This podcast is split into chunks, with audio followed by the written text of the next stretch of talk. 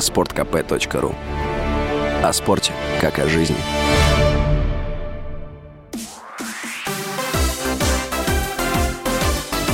Новости спорта.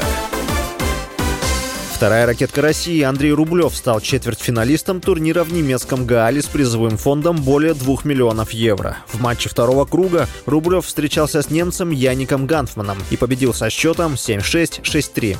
Счет личных встреч спортсменов стал 2-1 в пользу Рублева. В предыдущем матче Ганфман, на тот момент 101 в рейтинге, выбил Рублева с турнира серии «Мастерс» в Риме в 1-8 финала. Победитель турнира в Гаале получит 500 рейтинговых очков и более 400 тысяч евро призовых мировых.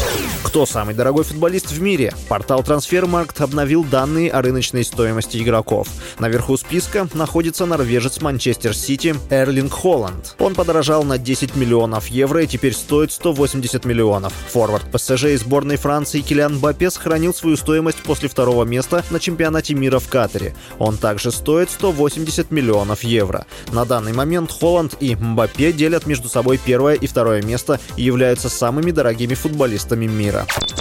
Саудовская Аравия решила отказаться от выдвижения своей кандидатуры на проведение чемпионата мира по футболу 2030 года. Там решили, что будет сложно конкурировать с совместной заявкой Португалии, Испании и Марокко. Напомним, Саудовская Аравия подавала заявку на проведение турнира совместно с Грецией и Египтом.